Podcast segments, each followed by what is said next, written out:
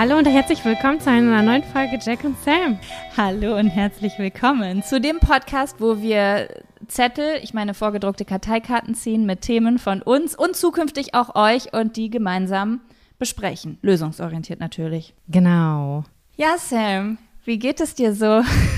Ganz gut. Es ist äh, ein bisschen verrückt, dich nicht in live gegenüber äh, sitzen zu haben, sondern nur über einen Monitor.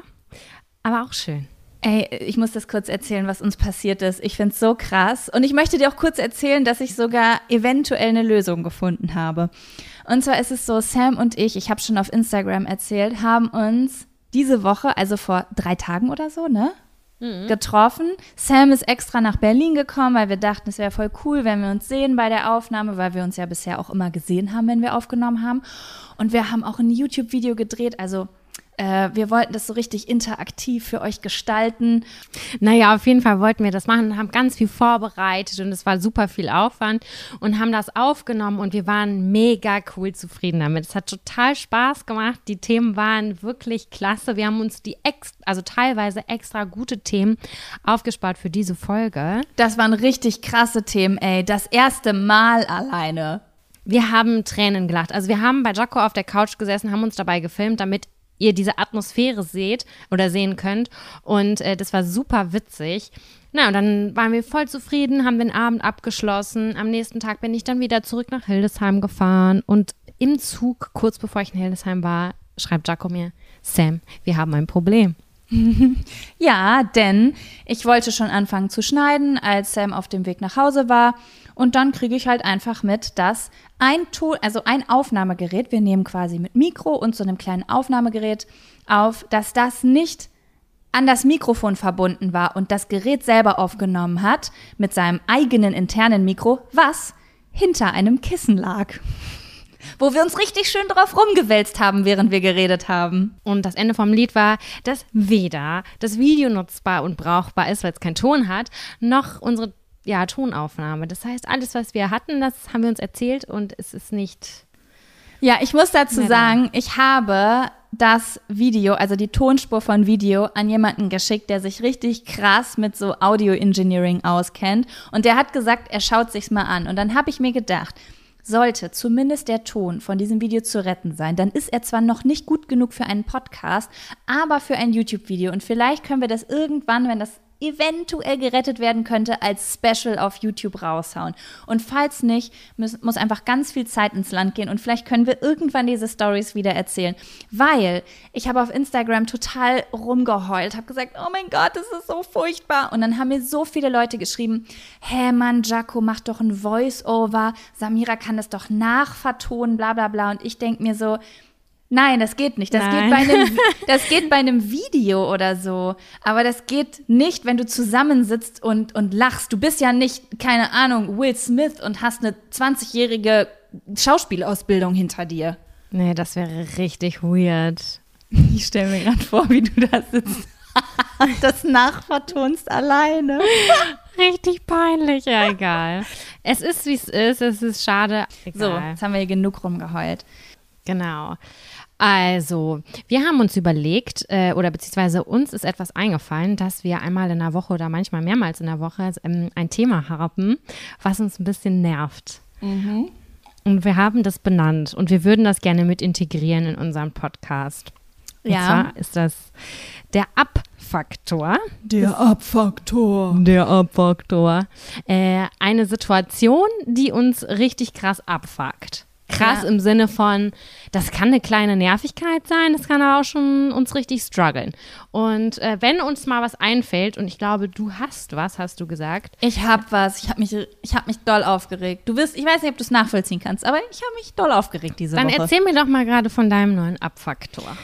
Okay, der Abfaktor dreht sich, meistens dreht der Abfaktor sich um mich selbst, weil ich mich selbst über irgendwas aufrege, was ich, also weil ich mich aufrege über etwas, was ich selbst mache. Aber diese Woche habe ich mich über andere Leute aufgeregt. Was, muss ich ehrlich gestehen, relativ selten passiert. Vielleicht, also denke ich auf jeden Fall, wenn ich meinen Freund beobachte, der regt sich halt dreimal die Stunde über andere Leute auf.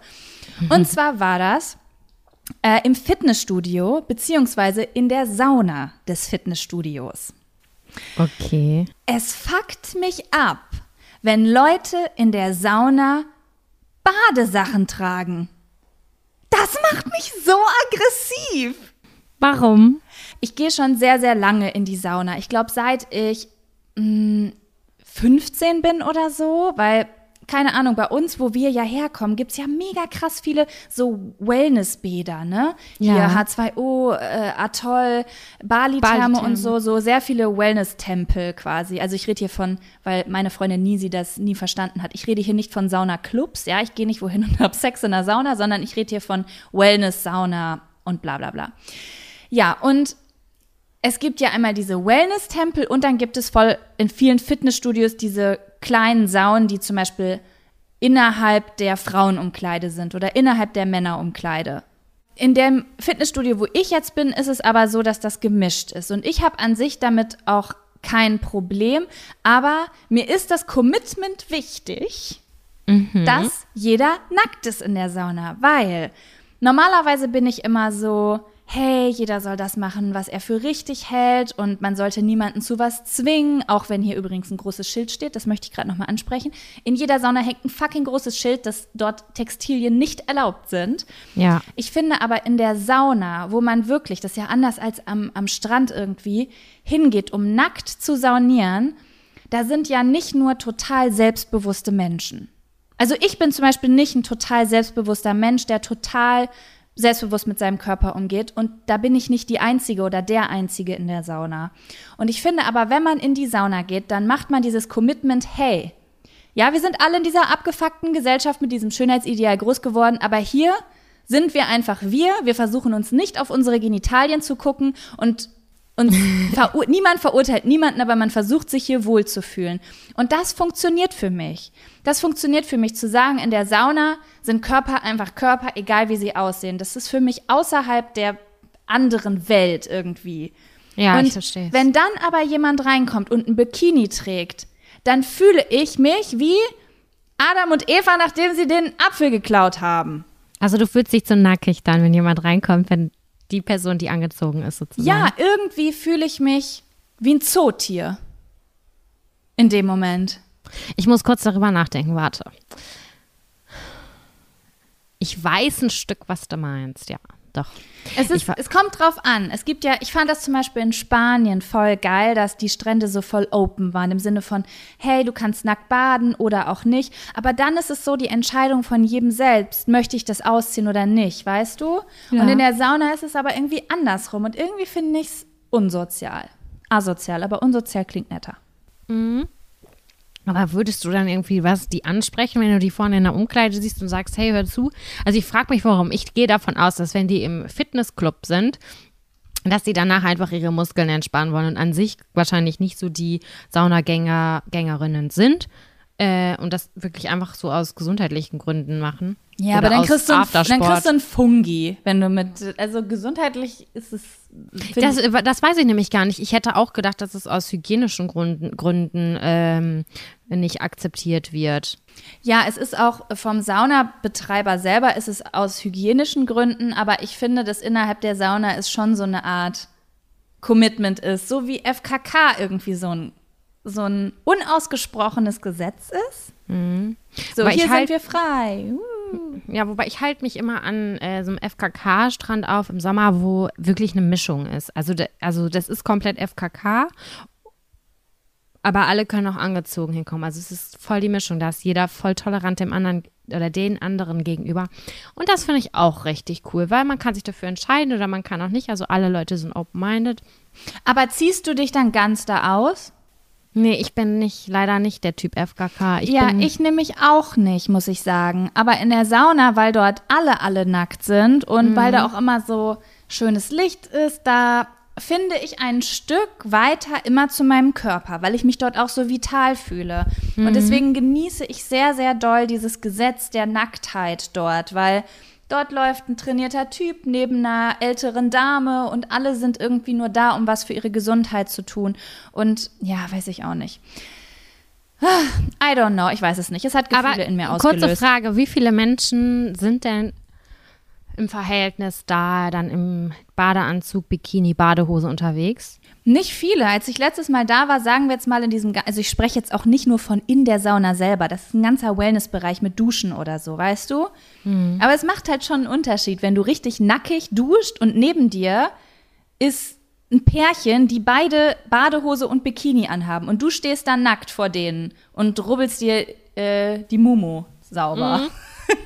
Das ist irgendwie so, okay, eben waren hier nur nackte Menschen, da war das okay und jetzt gerade fühle ich mich ganz, ganz freakig. Ich gehe ganz schnell und dann fange ich an, mich wieder zu verstecken. Ja, ja, gut, das verstehe das versteh ich sehr gut.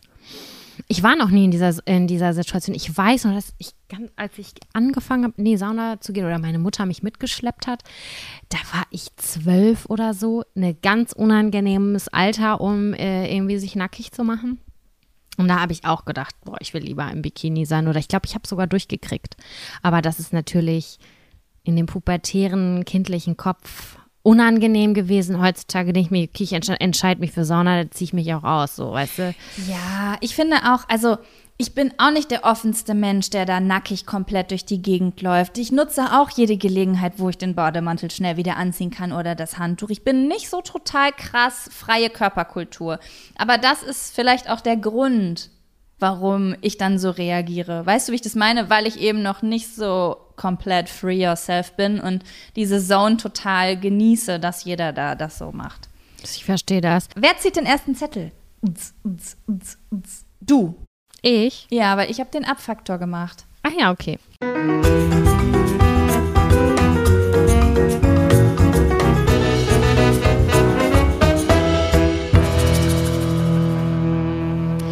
Umarmungen und Körperkontakt. Das habe ich aus einem ganz bestimmten Grund aufgeschrieben. Ja. Weil ich weiß nicht, zu welcher Art von Menschen ich gehöre. Ob ich zu der Kategorie Mensch gehöre, die Körperkontakt gerne leiden mag, oder ob ich zu den Personen gehöre, die eigentlich mh, mm, so ganz komisch damit sind.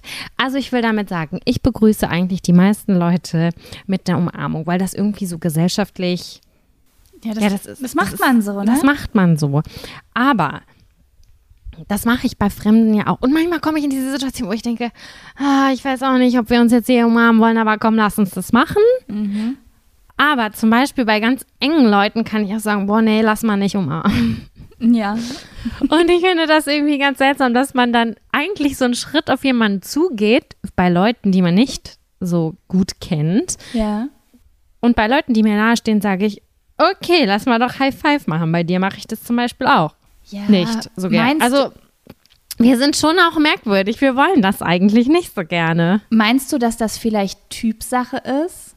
Dass das es so sehr körperliche Menschen gibt und eher weniger körperliche Menschen. Und wenn man weniger körperlich ist, so wie du und ich vielleicht, dass man dann sich bei engeren Freunden eher man selbst ist und sagt so, ey, wollen wir das vielleicht lassen?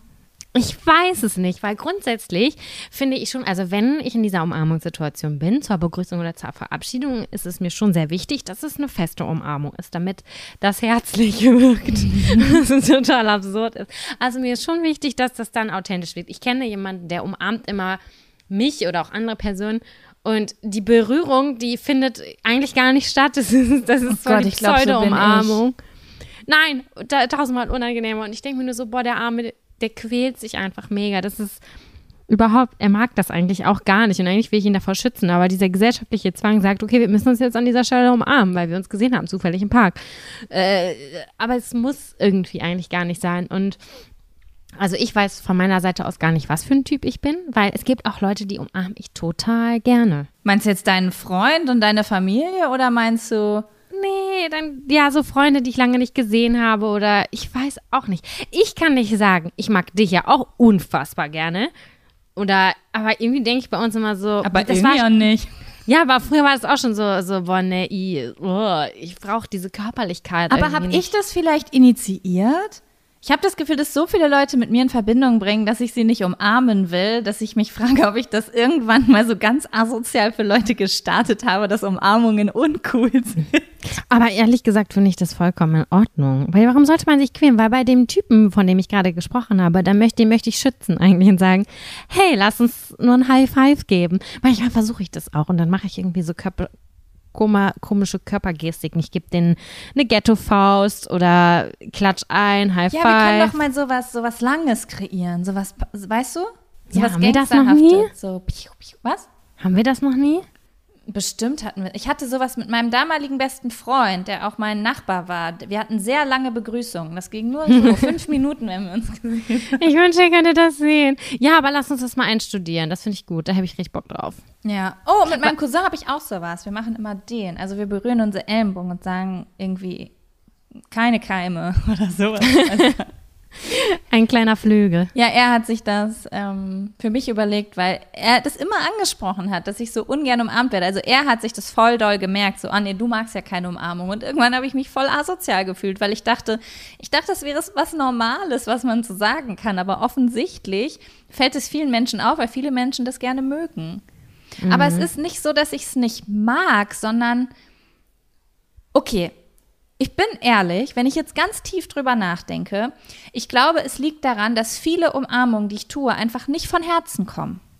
Mhm. Also ich, ich komme in eine Situation, zum Beispiel sagen wir jetzt mal, ich komme auf pff, den Geburtstag von irgendwem. Natürlich umarme ich von Herzen das Geburtstagskind und vielleicht auch jemanden, den ich lange nicht gesehen habe. Aber dann sind da noch zwölf andere Menschen, die ich vielleicht jeden Tag sehe oder nicht kenne oder kaum kenne oder noch nie mochte, keine Ahnung, irgendwas. Und man umarmt alle gleich und dann ist das dieses Abarbeiten. Es wirkt für mich wie eine Aufgabe. Dabei ja. ist eine Umarmung für mich eigentlich was, was Herzliches, wenn man sich ja. lang nicht gesehen hat oder sich zu zweit sieht. Sobald da schon mehr als eine weitere Person im Spiel ist, ist das schon wieder so eine so eine Geste. Aber, Aber dann kannst du doch voll ähm, Allmann-Move-mäßig auf den Holztisch klopfen und sagen, Hallo in die Runde. Hallo in die Runde. Ja, ich glaube, so mache ich das jetzt auch immer. I don't know, aber. Oder ähm, ich sage dann auch so, ich mach mal so und dann winke ich alle so an. Mm, ja, das ist. Aber ich weiß auch nicht, ob das unhöflich ist. Eine Freundin von mir, die macht, die umarmt jeden und die wirkt so herzlich. Die ist einfach ach, ich weiß auch nicht, die kann das richtig, richtig gut. Ja, spielen kann ich das auch, aber meinen ist halt eine andere Sache und ich fühle mich immer super unauthentisch. Ja, das ist das Ding. Ich fühle mich unauthentisch, während ich das mache und deswegen mag ich das nicht. Ja. Ja, aber ich muss sagen, also, äh, ich war, ich glaube, ich habe dir das schon mal erzählt. Ich war mal hier in Berlin bei einer Kakaozeremonie. Ja. Für, Le für Leute, die nicht wissen, was das ist. Ich wusste das bis zu der Stunde, bevor ich da hingegangen bin, auch nicht, was das ist. Das ist ein Seminar, da geht man hin und dann trinkt man irgendeinen südamerikanischen Kakao und dann spricht man über alle Dinge, die einem auf dem Herzen liegen. Ist ja auch wurscht. Ist so was Spirituelles in Berlin-Kreuzberg. So, ich bin da hingegangen und ähm, das Girl, was das veranstaltet hat, war so ganz open. Also so ganz extrovertiert und du hast so richtig gesehen, sie nimmt so alles wahr, was abgeht, sie ist so voll menschenfokussiert. Diese Ausstrahlung hatte sie einfach schon. Und dann ist sie auf mich zugekommen und hat mich in den Arm genommen zur Begrüßung, obwohl wir uns ja nicht kannten, aber ich war ja quasi ihr Seminarteilnehmer. Aber sie hat mich nicht kurz in den Arm genommen, sie hat mich, sage ich jetzt mal, warte, ich muss kurz mitzählen. Eins, zwei, drei, vier Sekunden, sage ich jetzt mal, so doll in den Arm genommen. Erstmal. Süß so, eigentlich auch. Voll süß. Und dann hat sie mit mir geredet und sie hat mir auch richtig tief in die Augen geguckt, so ganz uh. tief. Und dann dachte ich so, hm, okay. So, und dann habe ich mich da hingesetzt und habe gewartet, bis das losging. Und als es losging, hat sie noch mal jeden einzeln in diesen Raum gebeten. Hat gesagt, hier komm du jetzt und jetzt du. Und dann kam ich da hin und dann hat sie noch mal was zu mir gesagt, hat mich so an den Oberarm gefasst, hat mir richtig tief in die Augen geguckt. Also wirklich, sie hat eine Minute mit mir geredet und hat nicht weggeguckt. Sie hat so mich angestarrt. Und dann merkte ich schon so, oh, ist mir ganz doll unangenehm gerade diese Nähe. Und dann hat sie mich vor dem Eintreten noch mal in den Arm genommen und zwar nicht vier Sekunden, sondern 20. Also so lang, dass du denkst, oh jetzt Gott. muss es aber vorbei sein.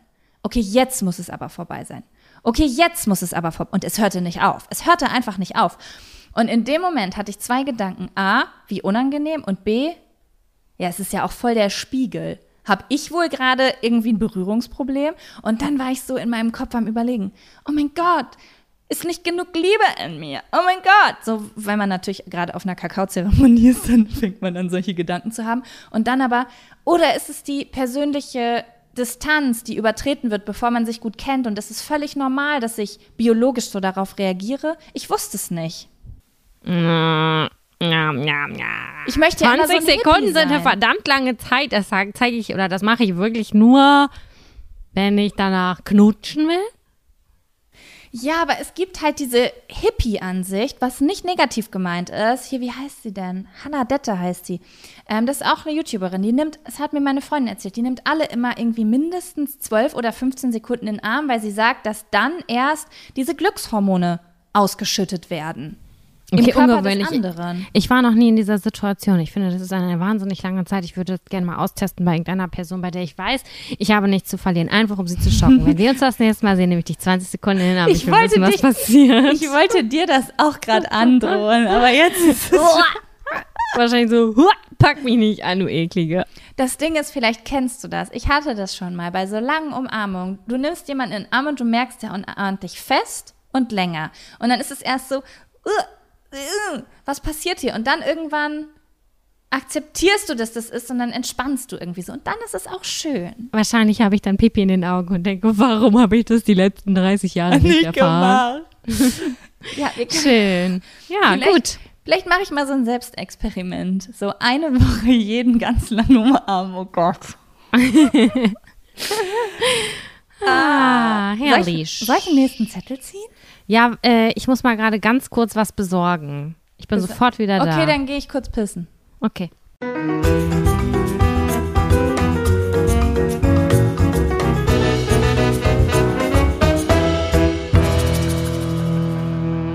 Ey, ich war gerade im Bad Ja. und weißt du, was mich voll aggressiv macht, wenn jemand meine Ordnung durcheinander bringt, Oh mein Gott. System. Ich habe extra das, ich habe so schön unser Regal eingeordnet. Und da sind, ist extra so eine Ecke, da werden die Klopapierrollen hingestapelt. Und da hat der einfach die Klopapierrollen, die noch in der Plastikverpackung sind, die hat er da einfach so diese ganze Verpackung reingeschoben. ja, ja, das stört auch mein Ski. Mm. Oh, ich habe die jetzt einfach da rausgeholt und auf den Boden gelegt. Und wenn er mich fragt, warum, sage ich ja, weil die erst da rein können, wenn sie vernünftig eingeholt Ich war gerade in der Küche und habe mir einen Flaschenöffner geholt und währenddessen habe ich mich da umgesehen und habe irgendwie so körperliche Reaktion auf diese Unordnung gespürt. Das war so unordentlich. Dann ich dachte mir nur so, wie kann man, wie, wie, wie kann es sein, dass es hier so unordentlich ist? Aber manche Menschen sind halt äh, entspannter damit. Ich glaube, ich bin einfach wahnsinnig unentspannt, was Ordnung angeht. Du scheinbar auch mit der Klopapierverpackung. Mega unentspannt. Da, da möchte ich übrigens irgendwann nochmal mit dir drüber sprechen. Das steht jetzt nicht auf irgendeinem Zettel, aber ich verstehe nicht, wie wir so eine Jugend haben konnten und so leben konnten, wenn wir jetzt so sind. Ich verstehe das wirklich, wirklich auch nicht. Das also ist quasi vom Messi, vom Messi zum Ja. Monk, von MM. wir waren richtige Schlonze. Ich werde nie vergessen, als wir deine Wohnung ausgeräumt haben oder wie es in meinem Auto aussah. Das war so hochgradig asozial, dass ich glaube, dass man da, ey, Wissenschaftler hätten da so unfassbar viele Bakterien für ihre Reagenzgläser rausholen können. Wirklich, dass ich mich dafür schäme heutzutage, wie ich so ein Monk werden konnte. Ich verstehe das nicht. Also meine Töpfe hättest du auch jedes Mal einfach wegwerfen können. Das war auch schon so Tupper. Wenn man so, also wenn ich so Tupper-Sachen gedacht habe, das ist eine gute Idee, ja, das esse ich später nochmal, habe ich aber nicht. Und irgendwie zwei Monate später habe ich gedacht, okay, die Tupperdose ist nicht mehr zu retten, das muss alles mit im. Das ist so furchtbar eigentlich. Ne? Wie nach den Sommerferien früher in der Schule. Boah, das ist das Schlimmste. Ich werde nie vergessen, wie ich. Äh, es hat in meinem Zimmer nach Zahnarzt gerochen, nach Zahnarztprodukten. Ich dachte immer, wo kommt dieser Geruch her? Und dann habe ich nach den Sommerferien rausgefunden, dass eine sechs Wochen alte Mandarine, die in deinem Schulranzen vergammelt, nach Zahnpasta riecht. Das müssen die Weihnachtsferien gewesen sein, weil in den Sommerferien ist doch keiner Mandarine. Ich weiß nicht, oder eine Orange. Ich, irgendeine Zitrusfrucht war das auf jeden Fall. Abgefahren, dass sie dann nach Zahnarzt äh, riecht. Ja, Aber das, das- ist an sich kein unangenehmer Geruch. Also da habe ich schon unangenehmere Gerüche erzeugt in meiner Tasche. Ja, aber du wirst so unruhig. Ja, jedes Mal, wenn du in dein Zimmer kommst und du riechst halt so, so, es riecht so nach Zahnarzt, dann ploppen halt schon Fragezeichen über deinem Kopf auf. Voll. Total. Ja. Soll ich den nächsten Zettel ziehen? Sie. Okay, da- okay. Ich sag's dir, ne? Wir haben Ende Oktober und ich habe hier immer noch Fruchtfliegen. Das ist ein, ist ein Scherz. Wie schaffe ich das?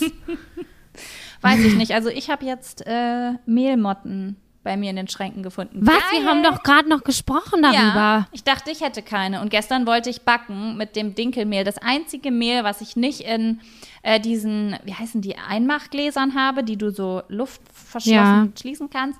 Und äh, da habe ich sie drin gesehen. Und dann dachte ich so, das ist jetzt echt ein Scherz, weil ich weiß, was es für ein Krampf ist, die Scheiße aus der Küche rauszukriegen. Ja, richtig übel, richtig übel. Aber ich habe doch auch erzählt, dass ich bei uns Raupen gesehen habe. Ja. Aber die haben keinen Zuhause, also die haben keine Herkunft. Oh Gott, vielleicht sind wir doch noch so Macy's wie früher. Okay, also ich habe den ersten Zettel gezogen. Oh Gott, du grinst so komisch. Ich dachte, wir starten mal mit was richtig Geilem. Und zwar steht auf diesem Zettel krasser Streit. Ja, also beziehungsweise krasser, verrückter Streit. Wahrscheinlich mit dem Partner, würde ich jetzt mal sagen. Ist jedenfalls etwas, was mir eingefallen ist, aber das äh, kannst du dir ja aussuchen. Wobei ich mich mit, also mit meinen Geschwistern wahrscheinlich den krassesten Streit, den du mit deinem Partner hast, auf jeden Fall toppen kann, weil Geschwisterstreit sind richtig ja, aber sick. ihr seid richtig asozial gewesen. Bist du nicht äh, entweder du bei ihr oder sie bei dir ins Zimmer gegangen und du hast bist einfach mit dem Arm über, äh, über den Regalen hergegangen und hast die ganzen Sachen runtergeschmissen? Das kann sehr gut sein. Ich kann mich tatsächlich gerade nicht mehr so gut dran erinnern, aber meine Schwester und ich haben schon viele Vögel abgeschossen. Einmal hat sie sich im Wäschekeller eingeschlossen, weil ich ihr gedroht habe, da war ich noch relativ jung. Ich schneide dir jetzt die Haare ab. Und sie hat's geglaubt, sie hat's geglaubt, wirklich, sie ist so wie Amok-mäßig eingesperrt hat sie sich in diesem Wäschekeller, der keine Fenster hatte. Das ist aber, ich sag mal so, wir sind sehr nah aneinander, also zweieinhalb Jahre und wir haben uns schon hardcore gefetzt, wirklich hardcore. Ich weiß auch nicht, ob das normal ist, aber auf der anderen Seite denke ich mir so im Nachhinein, ja gut, das war halt ein bisschen crazy, aber wir haben dafür uns noch mehr lieb jetzt, so mehr oder weniger. Klar, Ja. wir streiten uns jetzt immer noch. Und da gibt es auch mal bessere und schlechtere Phasen, aber im Großen und Ganzen hat uns das, hat das unserer Beziehung überhaupt nicht geschadet. Das gehört dazu. Also bestimmt nicht bei jedem oder so, aber ich muss sagen, dass ich äh, Geschwisterbeziehungen, also ich habe hier keine Geschwister, beziehungsweise ich habe Halbgeschwister, aber mit denen bin ich nicht groß geworden. Und ich habe anhand meiner Freunde und anhand der Familie meines Freundes erst gesehen, dass wenn ich Kinder kriege, ich mehr als eins, also mindestens zwei haben möchte, weil ich Du willst sehen, wie die sich streiten und Ja, Popcorn ich- essen dabei. es ist einfach noch was anderes, wenn du Geschwister hast. Es ist eine Voll. völlig andere Kindheit, wenn du Geschwister hast. Und ich hatte eine sehr schöne Kindheit, aber ich merke jetzt auch als erwachsener Mensch irgendwie, das ist schon cool, wenn du Geschwister hast. Also im Optimalfall, wenn du dich auch halbwegs mit denen verstehst und ihr euch nicht nur zu Weihnachten seht und euch dann anspuckt über den Tisch, sondern so, wenn das schon, wenn, wenn das schon in Kontakt ist und man ganz cool familiär miteinander ist. Ja, ich würde schon sagen, dass äh, Geschwister, also war es bei uns zumindest, wir konnten uns die Köpfe einschlagen. Meistens war das solche wirklich Klischee-Sachen wie, du hast mir das weggenommen, mein, keine Ahnung, meine Lieblingshose, mein Lieblingspullover und dann war da ein Fleck oder ein Loch drin. Da habe ich gerade eine Folge bei Modern Family gestern geguckt, richtig gut. Ja, Modern Family ist einfach das Beste. Seit Modern Family will ich auch erst Kinder kriegen. Ja, und dann, keine Ahnung, dann kriegst du aber Ärger von deiner Mutter zum Beispiel, die sagt, jetzt reißt euch doch mal zusammen, das ist doch nicht mehr wahr, wie ihr euch hier verhaltet, bla bla bla. Und auf einmal merkst du so, diese Geschwister, also dieses, dieses, diese Verbindung wird wieder eng und ist so, okay, wir verbünden uns jetzt wieder gegen Mama. Jetzt sind wir beide Ich stark. liebe diese Kriegssituation, weil ich war immer alone gegen zwei Erwachsene. Ja, Es gab niemanden. Aber dein Papa war schon immer in deinem Team eigentlich. Ja, mein Papa war immer in meinem Team, das stimmt. Aber trotzdem ist es so, ach, ich weiß auch nicht. Ja, das war Ja. schon gut. Hast du denn auch einen aktuellen Streit? Ich habe also, ich habe halt, ich weiß nicht, wie es bei euch ist, aber bei uns hier im Hause, bei uns hier zwischen mir und meinem Freund, ähm, wir sind eigentlich nicht so ein Streithaufen, aber es, es sind schon manchmal, wobei in letzter Zeit eigentlich schon, aber wir waren es bis vor einem halben Jahr nicht. Und äh, keine Ahnung, manchmal sind da einfach Streits passiert, Streitereien passiert, wo ich im Nachhinein darauf zurückblinke und mich ganz doll schäme. Oder Wer ist bei dem Streit bei euch der asoziale Part? er. Boah, Das hättest ich du wette nicht nicht, ich wette nicht, nein, auf keinen Fall. Ich wette, dass Ich sag, du asozialer ich sag bist. dir was, früher war ich die asozialere. Als ich und mein Freund uns kenn mein Freund und ich, Entschuldigung, uns kennengelernt haben, war das so, ich habe jeden fucking Streit gewonnen, weil ich kann reden wie scheiße, ich kann argumentieren wie scheiße, ich kann Dinge emotional so verdrehen, dass manche Leute, die nicht so schnell, du kennst es glaube ich, du hast jemanden zu Hause, die nicht so schnell in dem Moment schalten, was der von dir will, die denken nur, oh mein Gott, der ist so wütend, er redet zu viel, er hat so viele Argumente, er muss recht haben, ich, alles, was ich gemacht habe, ist falsch. So, so war ich früher.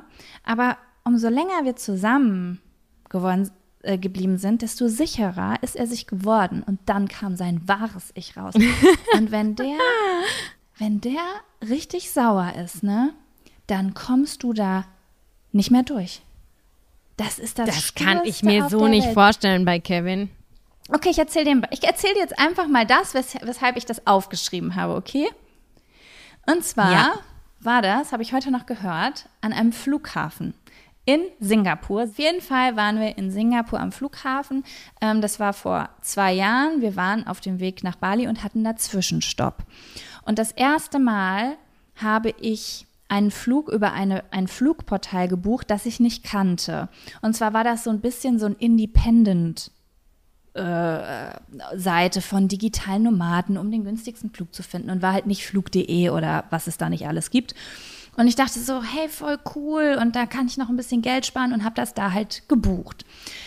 Ja, es stellte sich dann im Nachhinein heraus, dass das so eine mittelgute Idee war, weil diese Seiten wie flüge.de und Gott, das jetzt, darf ich das überhaupt alles sagen, diese ganzen Markennamen, auf jeden Fall diese ganzen Seiten, die es gibt, Ryanair, bla bla bla, Ja. dass die, dass diese Umstiegszeiten immer mit so mit einberechnen, dass das von der Versicherung her irgendwie greift. Also dass wenn du den Anschlussflug, Anschlussflug verpasst, dass du auf jeden Fall den den nächsten Flug bezahlt bekommst. Also ne, so, dass dir keine, Ja. Dass du keine extra Kosten hast, dass es die Schuld der Airline ist. Wenn du aber so buchst, dass ich kann dir nicht die genaue Zeit sagen, nicht mindestens drei oder vier Stunden da, nee, drei Stunden dazwischen sind oder so, dann stehst du quasi irgendwie selber dafür gerade. Zumindest mit, bei der Airline, mit der ich geflogen bin. Aber long story short, wir sind angekommen in Singapur, zu spät und sind aus diesem Flugzeug rausgerannt und wussten so, okay, in fünf Minuten fliegt quasi unser Anschlussflug weg, was ich erst so zehn Minuten bei der, vor der Landung gecheckt habe. Mein Freund sagt auf einmal zu mir, ey, wir müssen uns richtig beeilen, unser, unser Anschlussflug, der fliegt jetzt gleich. Und ich gucke auf die Uhr und denke, fuck. Ja, vor allem mit dem Gepäck von dem einen Flugzeug ins nächste, das ist ja auch nochmal richtiger Stress. Ja, ja. Nee, wir hatten nur Handgepäck. Wir sind nur mit Handgepäck Ah, gereist. okay. Ja, wir sind äh, nur mit Handgepäck gereist. Und dann sind wir halt aus diesem Flieger rausgerannt und zu dem Abflug des anderen hin. Und dann stand da halt so ein Typ, so ein Singapurianer. Wie heißen die da? Dann haben wir so gefragt, oh mein Gott, der Flug nach uh, äh, Bali, der Flug nach Bali. Und er guckt uns an und sagt, mm -mm, der Flug ist schon weg. Und in solchen Situationen sind mein Freund und ich uns sehr unterschiedlich, weil ich bin unfassbar gut im Akzeptieren, wenn Scheiße passiert ist. Also ich habe ganz doll Angst davor, dass was schief geht, aber wenn was schief geht, ist es so, I don't care, ist passiert, ich kann es nicht mehr ändern. Naja, auf jeden Fall war auch mein Freund in dem Moment sauer.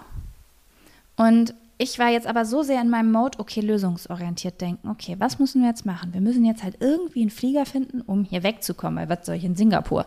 Also ich hatte dafür ja nichts geplant und nichts gebucht. Und dann ähm, hat mein Freund aber erstmal sein Handy auf den Boden geschmissen. Das ist richtig crazy. Das macht überhaupt gar keinen Sinn. Und wenn man der deinen Freund kennt, weiß er eigentlich, das ist voll das ruhige Gemüt. Ja, er ist voll das ruhige Gemüt bis zu dem Punkt, wo er sich ganz doll über etwas aufregt und dann bricht so voll der Choleriker über ihm ein irgendwie.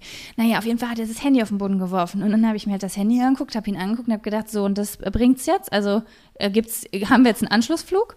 Und dann ähm, hat er sich hingesetzt und ich habe auf ihn eingeredet. Ich habe gesagt, bitte steh jetzt auf. Wir müssen jetzt da und dahin wir müssen einen Anschlussflug finden. Was ist, wenn in 20 Minuten schon der nächste Flieger losgeht und dann drei Stunden nicht und wir finden ihn nicht? Und er sagt zu mir, nein, ich brauche jetzt erst eine Pause, ich muss mich jetzt erst beruhigen. Und normalerweise im Alltag kann ich sowas akzeptieren. Aber in dem, in diesem Notmoment, und es war übrigens drei Uhr nachts oder so, es war jetzt nicht einfach mal 12 Uhr mittags, äh, und ich hatte noch nicht geschlafen, war ich so, hatte ich kein Verständnis dafür.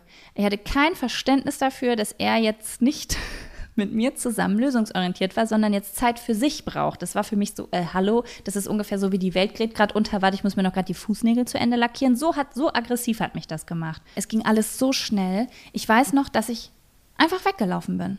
Ich bin gegangen. Ich habe gesagt, okay, ich gehe jetzt los und gucke, wo, wo wir herausfinden, wo, der, wo es den Anschlussflug geht. Und dann bin ich losgelaufen und habe gemerkt, der kommt mir nicht hinterher. Oh. Dann bin ich zurückgegangen, also es waren nur so ein paar Meter, und habe gesagt, ey Kollege, ich habe nur noch 4% Akku. Wenn du jetzt nicht mitkommst, dann musst du mich suchen.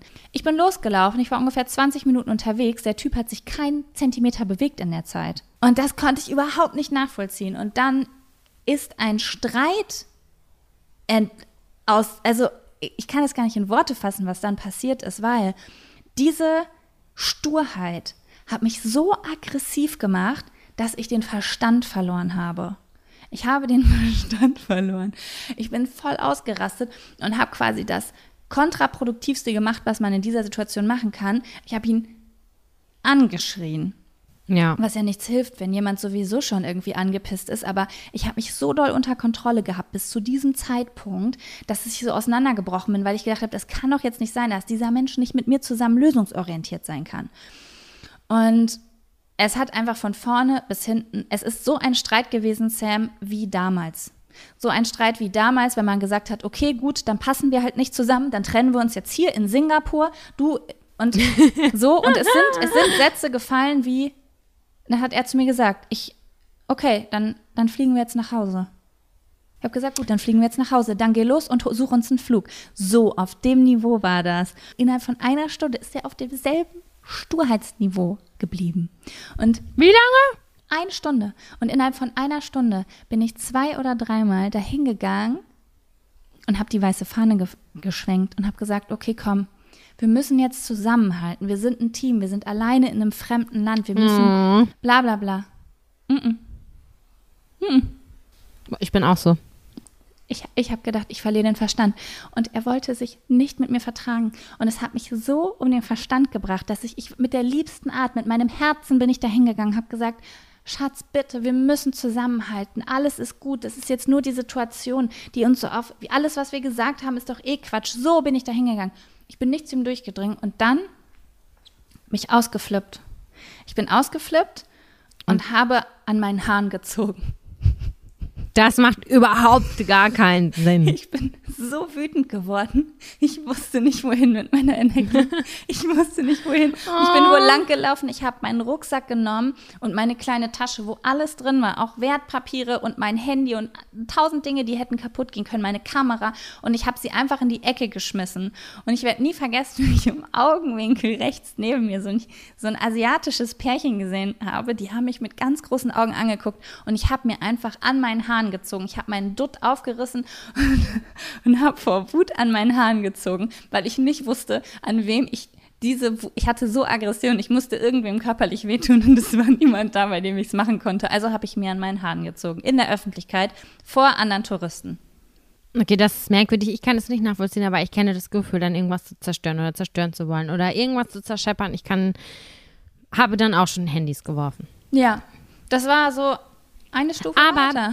wenn diese Situation ist, war, hat Kevin das mitbekommen oder warst du dabei alleine? Der hat das mitbekommen, ja.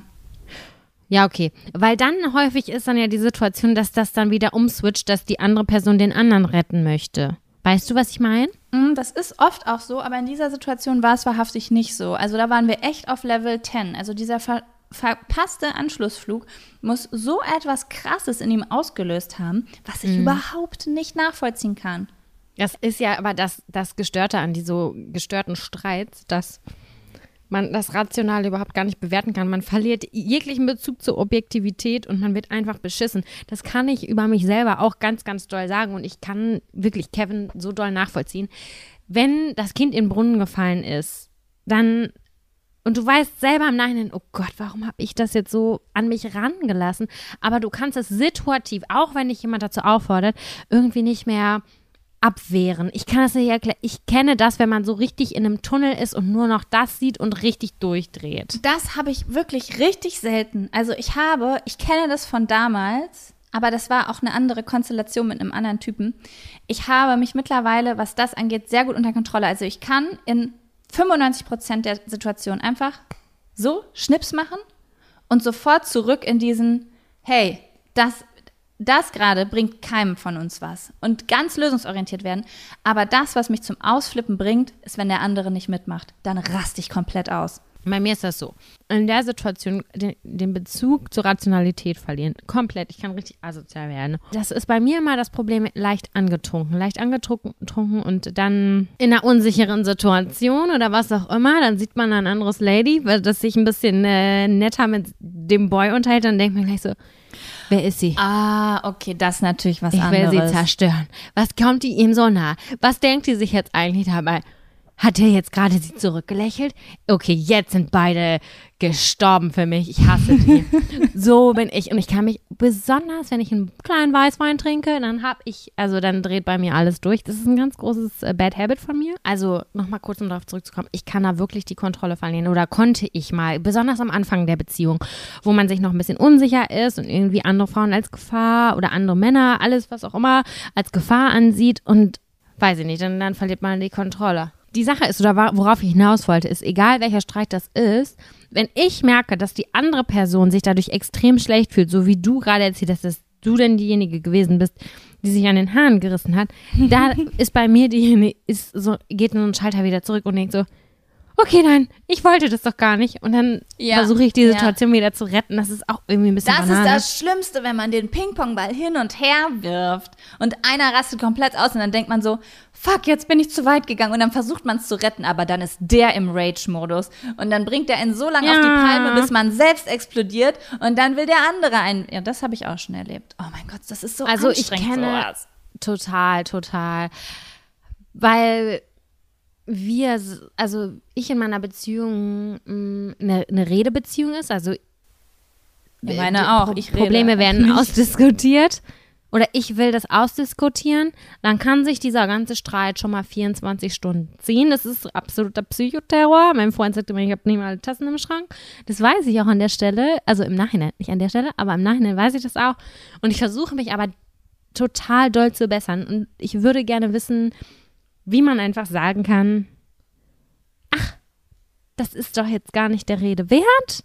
Mm, morgen sieht die Welt schon wieder ganz anders aus. Ich will das lernen. Also ich möchte unbedingt nicht mehr so schnell angepisst sein oder irgendwie Sachen ausdiskutieren, statt einfach zu sagen, so, du gehst jetzt da lang, ich gehe jetzt hier eine Runde spazieren, mache ein bisschen Me-Time, wie auch immer.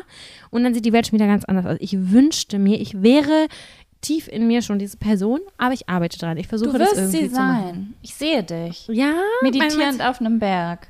ich, wenn mein Freund das jetzt hören würde, der würde sich sowas von totlachen. Der würde sagen, ey Sam, du spinnst. Was du ja alles für einen Quatsch erzählst. Du rastest immer aus und du bist immer schuld. Und dann wird es wieder losgehen. Kommt auch immer drauf an, wie es den Leuten geht, ne? Wenn so beiden die Sonne aus dem Arsch scheint, dann sind Probleme immer so einfach zu lösen. Aber wenn dann mal vielleicht Voll. eine kleine Lebenskrise kommt, dann, dann schnallt euch an in euren Beziehungen, das sage ich euch. Ich muss aber sagen, dass ich mich nicht mehr so crazy oder ich finde alles ein bisschen weiter okay, seitdem ich einen anderen Post Podcast höre. Ich weiß jetzt nicht, ob man den sagen darf. Klar. Ja, also den ähm, Pardiologie-Podcast, seitdem ich den gehört habe, denke ich mir so, ach, das macht doch nichts, Samira, das ist doch alles äh, in Ordnung. Andere Beziehungen sind auch crazy. Ja, das hat mir das so. voll beigebracht. Okay, ich bin dran zu ziehen, Ja, wa? zieh. Zieh, zieh, zieh.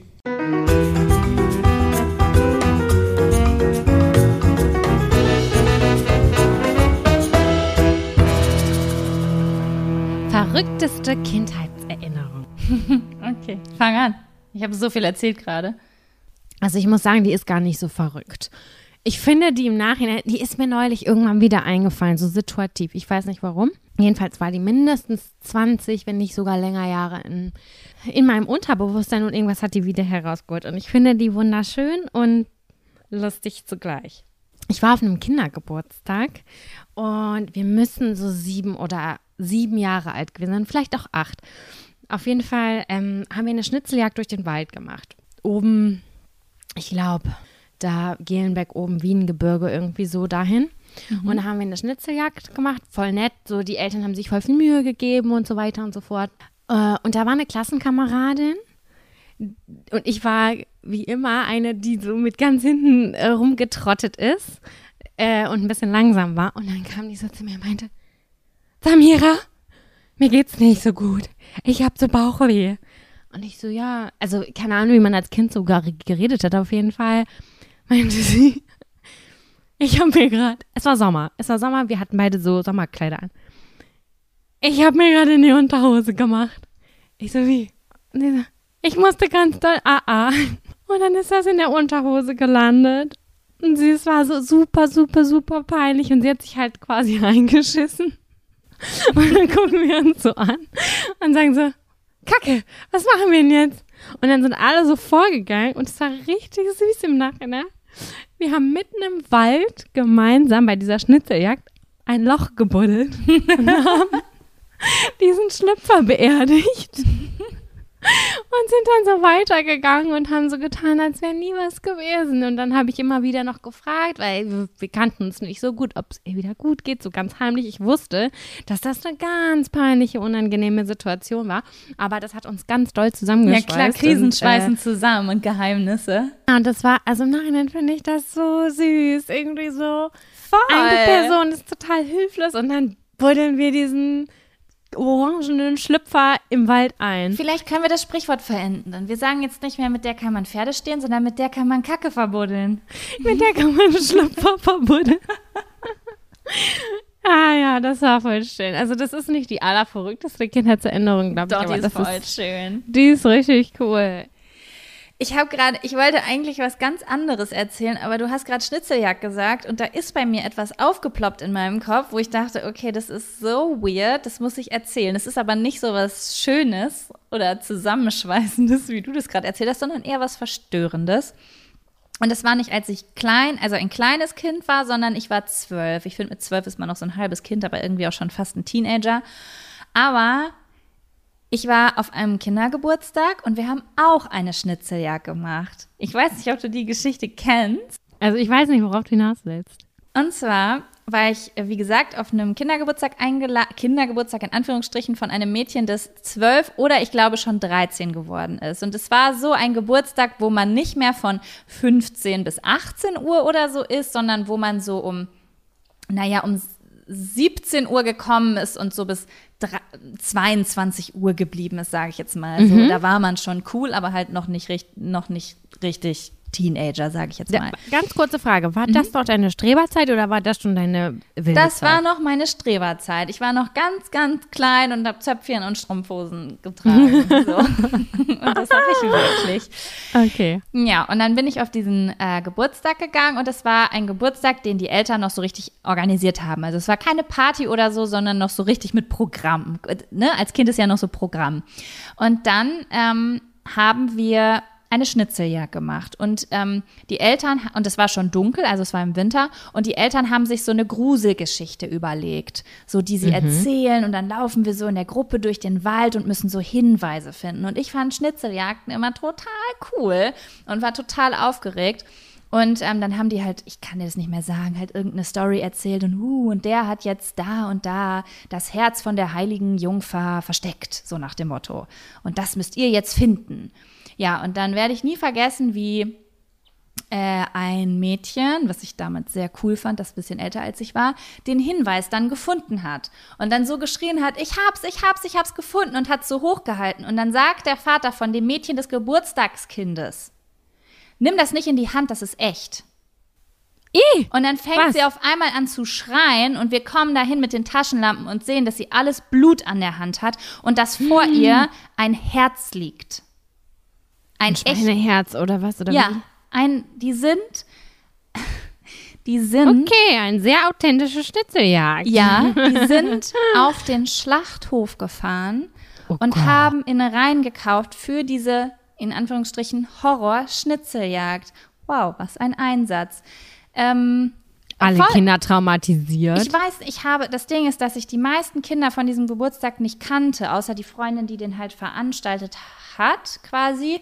Und ich, ich konnte gar nicht mit jemandem drüber reden. Also ich weiß nicht, wie die anderen das aufgenommen haben, aber für mich war das so ganz verstörend. Also was heißt verstörend in dem Moment? Ich war jetzt nicht emotional verstört, aber ich hatte ein Gehirn und das Gehirn hat gesagt, das ist falsch. Das gehört sich nicht. Und das wusste ich auch schon mit zwölf. Ne? Also Ah. ich habe ja eh so eine eigene Einstellung zu diesen Themen mit Sch- Schlachten und so, aber das war einfach so, wow, das geht hier einfach einen Schritt zu weit. Und dann sind wir zu denen nach Hause gegangen und haben noch einen Film geguckt. Und zwar den Film Anatomie mit Franka Potente.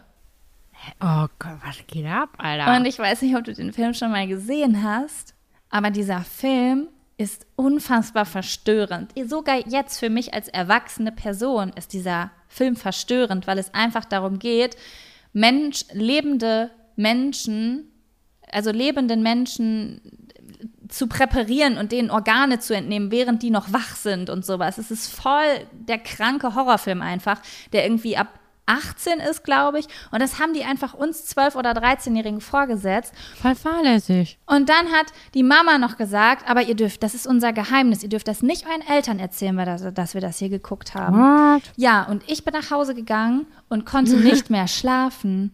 Ich habe Albträume gekriegt, ich habe nicht mehr geredet, ich war komplett verstört von diesem Film. Und irgendwann saß meine Mutter vor mir und hat gesagt, was ist mit dir los? Du bist so komisch, seit du vor zwei, drei Tagen von diesem Geburtstag nach Hause gekommen bist. Und dann habe ich gesagt, ich habe es versprochen, ich habe es versprochen, dass ich das nicht erzähle. Und dann hat sie gesagt, ich verspreche dir, dass ich nicht zu den Eltern gehen werde, wenn du mir das sagst. Ich wette, sie hat dich angelogen. Sie hat mich angelogen. Natürlich hat sie mich angelogen. Und dann habe ich es ihr gesagt und dann hat meine Mutter den Schock ihres Lebens gekriegt und hat Versteh ich. versucht, sie hat versucht, ihr Versprechen einzuhalten und hat gesagt, okay, ich mache jetzt erstmal nichts. Ich werde jetzt in die Videothek fahren. Das ist ein Ort, wo man früher hingefahren ist, bevor es Netflix und Amazon Prime gab. Und dann äh, hat sie den Film geholt, hat den angeguckt. Und ich werde nie Oh, vergessen, okay. sie hat drei oder vier Minuten des Films angehabt und dann hat sie ihn ausgemacht und hat zum Hörer gegriffen. Hey, ja, aber das geht halt auch gar nicht. Das klar. geht gar nicht einfach. Super krass, ja. Und ähm, Das war wie bei Shining damals bei uns in der, äh, wie heißt es, wie alt waren wir? 12, 6, 7. Klasse, damals im, im Kunstunterricht. Das war für mich auch richtig krass verstörend. Also ich finde, okay, diese, diese äh, Altersangaben sind manchmal fragwürdig, aber in vielen Fällen auch gerechtfertigt, weil du das nicht zuordnen kannst. Ich kann mich daran erinnern, ich weiß nicht, wie es dazu gekommen ist. Ich glaube, das ist auch immer der schlechte große Schwester-Einfluss gewesen, aber wir haben The Ring geguckt oder ich hatte The Ring als 16-Jährige zu Hause und ich hatte zwei kleinere Geschwister und wie auch immer, die haben sich diesen Film reingezogen. Also auf jeden Fall meine kleinere Schwester. Boah, und ohne- The Ring ist richtig krass. Mein Freund kann den bis übel. heute nicht gucken, weil er den zu früh geguckt hat und voll verstört war danach. Genau, genau. Also wir waren alle verstört, sogar ich war da verstört. Ich weiß nicht, ob wie es dazu gekommen ist. Auf jeden Fall war es so weit, dass meine Schwester, glaube ich, erstmal den Fernseher umgedreht hat immer. Also alle Fernseher, die wir im Hause hatten, hat sie irgendwie umgedreht. Das hat sie ja letztens erzählt. Oh Gott, wie furchtbar. Genau, hat es dann rausgemacht und ähm, ich weiß nicht, also sie hatte richtig hart zu knabbern. Und Filme sind so verstörend. Ich habe mit 19 oder so, glaube ich, ähm, Paranormal Activity geguckt. Ja, Das ist so dieses Fake-Reality-Krams. ich Und glaube, das kennt jeder, oder? Boah, also weißt du noch, als ich in der, meiner ersten Wohnung, da hatte ich so einen Spiegel, so einen ähm, antiken Spiegel im Flur. Boah, aber Sam, deine erste Wohnung war so gruselig, dafür musste man keine, keine Horrorfilme gucken. Das war ein Horrorhaus für mich. Ein Hexerhaus war das Ich, für mich. keine Ahnung. Ja, ja, es war, es war ein Hexerhaus, erstens. Und zweitens hat mich dieser Film dazu gebracht, irgendwie Füße anzuziehen, meine Decke an den Seiten von meinem Bett reinzustopfen, damit mir die nicht weggezogen werden kann, damit keiner drunter packen kann. Ich war auf jeden Fall richtig, ich war richtig fertig. Also es gibt Filme, die können dich fertig machen. Und wenn ich daran denke, dass ein unschuldiges 10, 11, 12-jähriges Kind so einen Scheißfilm guckt, von an, also dass Eltern einem das vorsetzen, das ist doch einfach unverantwortlich. Ich finde das auch unverantwortlich, ganz ehrlich, weil ich habe wirklich richtig gerne früher Horrorfilme geguckt, auch so in der Teenagerzeit. Aber ich, als wir Teenager waren, da hatten Horrorfilme so einen krassen Hype mit Saw und Saw 1, 2, 3, 4, 5, 6, 7 und es waren richtig viele Horrorfilme in den Kinos auch. Voll die Schrottfilme, Alter. Voll die Schrottfilme. Oder Hostel. Das, oh mein Gott, es gab so furchtbar schlechtes. Oh Gott. Und, ein halber Porno? Oder dieses Chainsaw Massacre.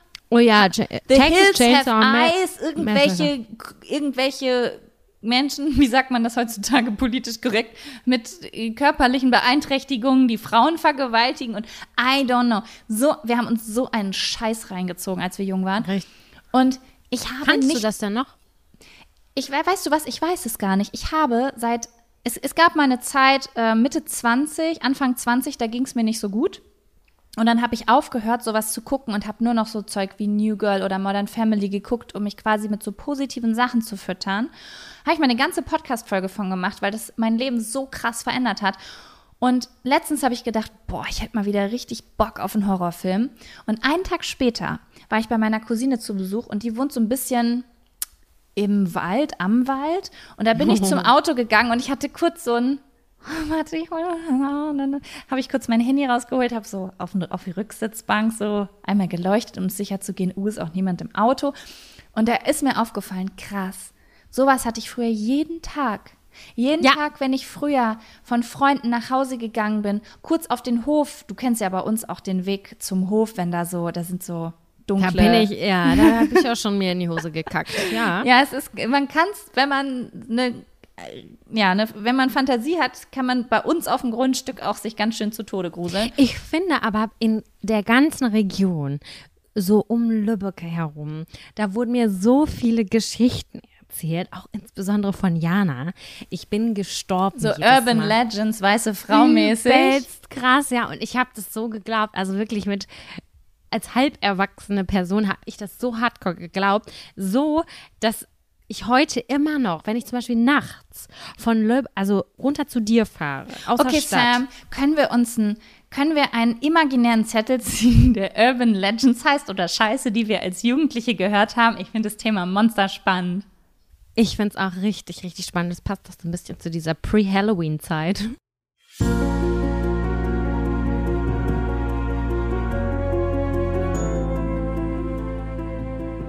Okay, ich, du hast gerade, ich weiß genau, was jetzt kommt. So, du warst wo mit dem Auto unterwegs? Keine Ahnung, als ich noch in Nettstedt gewohnt habe oder auch in Lübbecke und immer zu dir gefahren bin. Also der, mein Endziel war meistens das Industriegebiet, wo du gewohnt hast. Mhm. Und da sind, bin, musste ich meistens durch irgendwie so Feldwege oder Landstraßen fahren. Und jedes Mal habe ich übelst Schiss gehabt, dass irgendwann vor mir irgendwann ein Ast liegt. Oder aber, dass wenn ich, ich konnte niemals in den Rückspiegel schauen, weil ich das Gefühl hatte, dass im Rückspiegel hinter mir jemand auf der Straße geht. Und weiß ich auch nicht was. Und ich, wir haben immer irgendwie in der Nähe vom Wald gewohnt. Das war totaler Abfuck, richtiger Psycho-Abfuck, was man sich da angetan hat, weil man immer gehört und gesagt bekommen hat, ja, hier ist die weiße Frau und die oh geht Gott, immer die da lang und so weiter. Ey, ich, wir mussten ja morgens immer um 10 vor 7 mit dem Bus nach Lübeck fahren. Also als wir noch damals in Nettelstedt gewohnt haben und dann war es ähm, dunkel im Winter, wirklich dunkel. Wir mussten am Friedhof entlang und ich weiß, dass meine Schwester und ich, wir haben wirklich wir waren traumatisiert eigentlich. Wir hätten da gar nicht lang gehen können. Aber Hätte auch schön irgendwie, dass diese Fantasie noch so funktioniert, dass man richtig Schiss Was? Nein, also ich doch, ich kann mich da heute noch reinsteigen. Ich sage dir eins, ja, ich bin 30 Jahre alt. Wenn ich nachts auf die Toilette gehe, was sehr häufig äh, vorkommt, ich gucke niemals, niemals, niemals, niemals in den Spiegel. Ich mache halt nie das Licht an, weil ich will immer nicht, dass wenn ich auf Toilette gehe, dass das Licht mich wach macht. Ich will ja mal direkt ja, weiter. ist bei mir auch so. Genauso mache ich es auch. Ich gucke nicht in den Spiegel Das ist richtig von mir ein Zwang, weil ich Angst habe, was Abnormales zu sehen. Okay, und ich will Weißt jetzt gar keine Angst machen, das ist einfach irrational. Weißt du, was das Ding ist? Ich weiß, dass ich werde jetzt Dinge erzählen. Das Ding ist, oh Gott, ich kann mich gar nicht ordnen.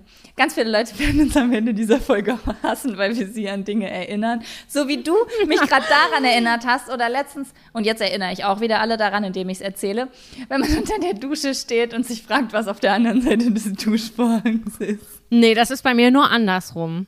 Das ist bei mir nur, wenn ich vor Zähneputzen bin und so und die Dusche ist so halb, der Duschvorhang ist so halb vorgezogen oder Der so. ist nie halb vorgezogen. Der ist immer zu bei mir, weil ich mir so einen, ge- lange einen geschoben habe Ja. auf Duschvorhänge. Oder wenn du den Duschvorhang aufmachst und da, der, der Spiegel ist beschlagen. Übelst schlimm. ich mach den, Dübe, äh, ich mach den Duschvorhang auf, äh, äh, so, wie nennt sich das? Ich habe den immer so aufgezogen. Ja. Also nicht, wie nennt sich das denn? Also, dass der komplett ausgezogen ist. So. Ja.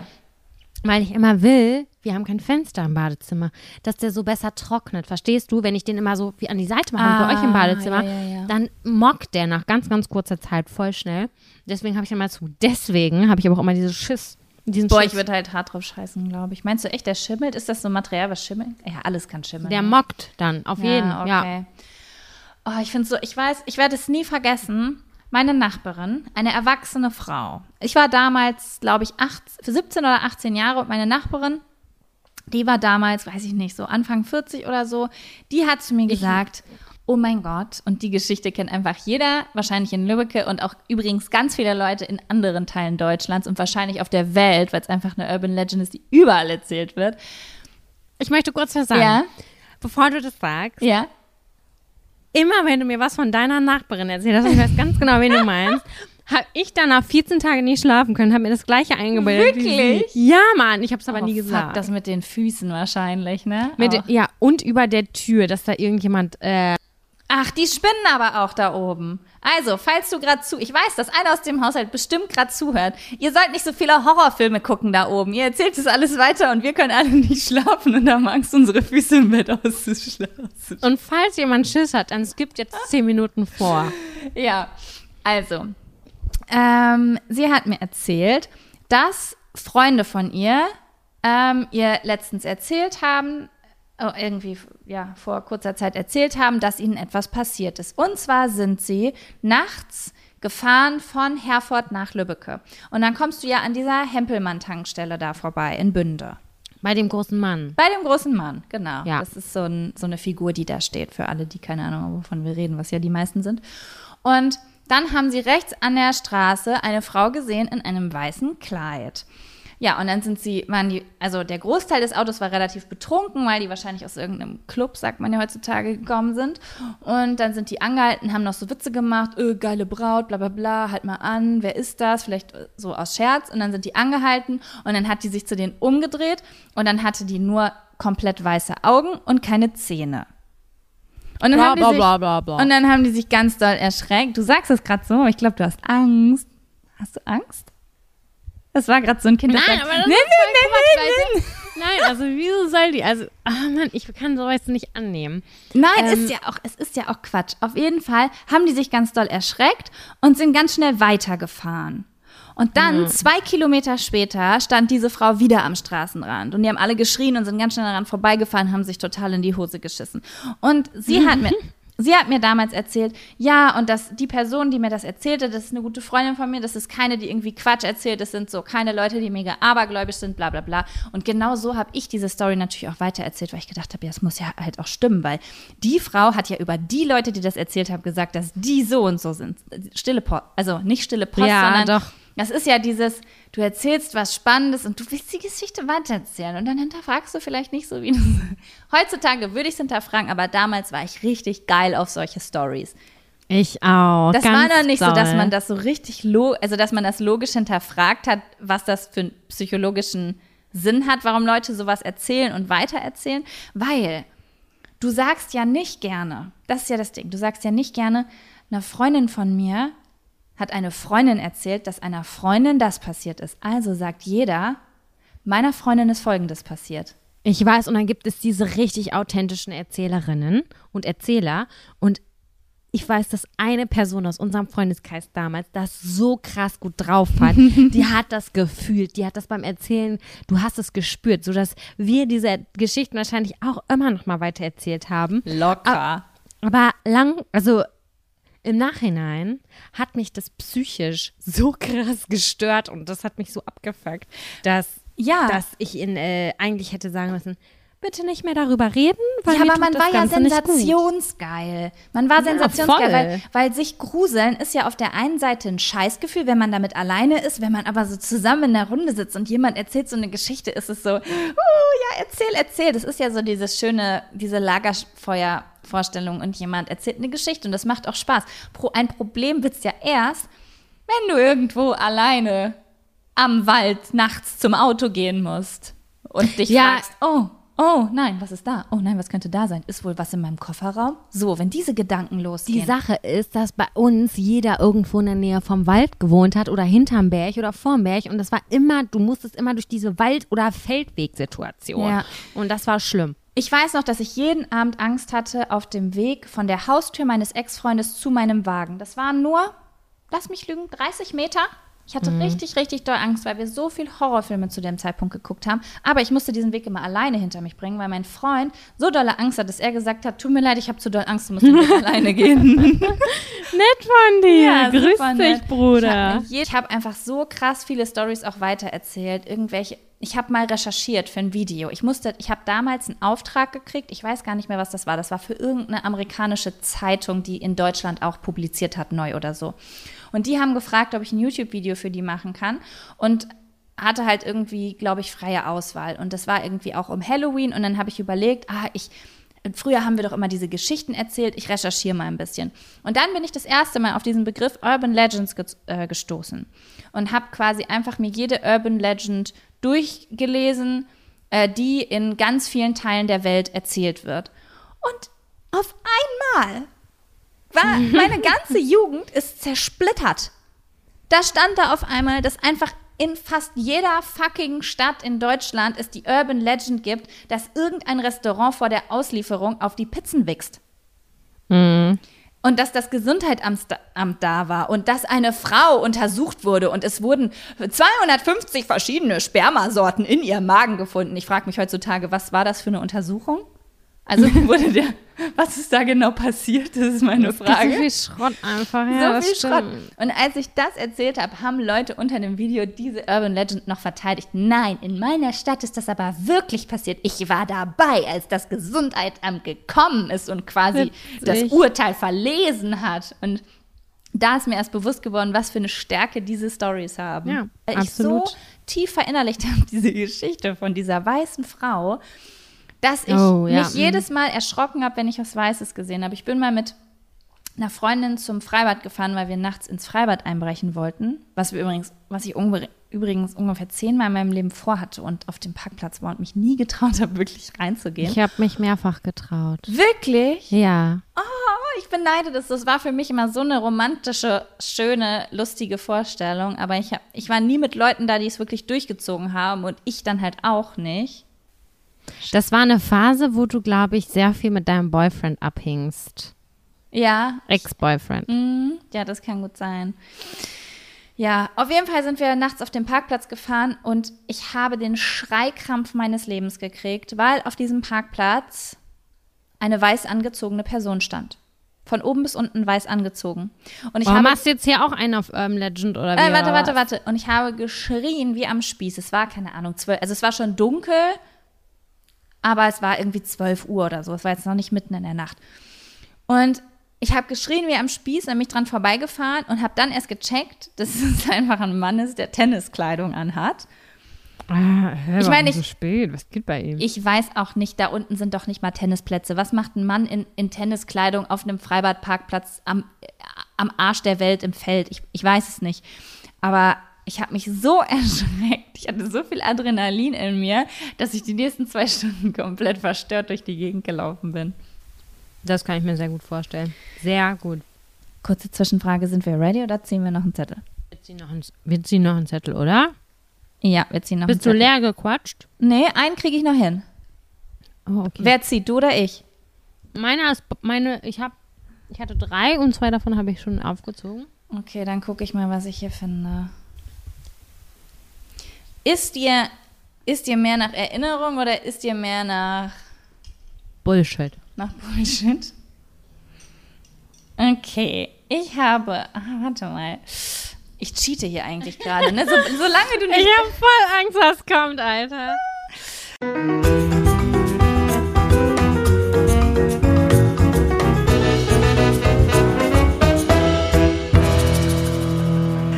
Okay, ich habe gezogen. Fuckboys. Ich wusste, dass das kommt. Ich wusste es so hart. Hast du eine Fuckboy-Geschichte? Because I'm very, very ähm, brav. Also im Verhältnis zu vielen anderen war ich echt eine Brave. Ich war eine Brave. Ja, es hätte aber ja sein können, dass du, oder es muss ja nicht mal zum Sex gekommen sein, aber hast, hast du schon mal die Erfahrung gemacht, dass jemand dich nur auf deinen Körper reduziert hat? Boah, es ist einfach so ekelhaft. Allein dieser Satz ist so ekelhaft. Aber ich glaube, ich kann das sehr gut auf eine Person beziehen. Auf eine Person, die richtig dumm war, sauschweine dumm. Also das ist eine Frechheit auch gewesen, weil diese Person, also die Person war in ihrer Präsenz eine Frechheit, würde ich jetzt mal sagen. Extre eine extrem witzige Person.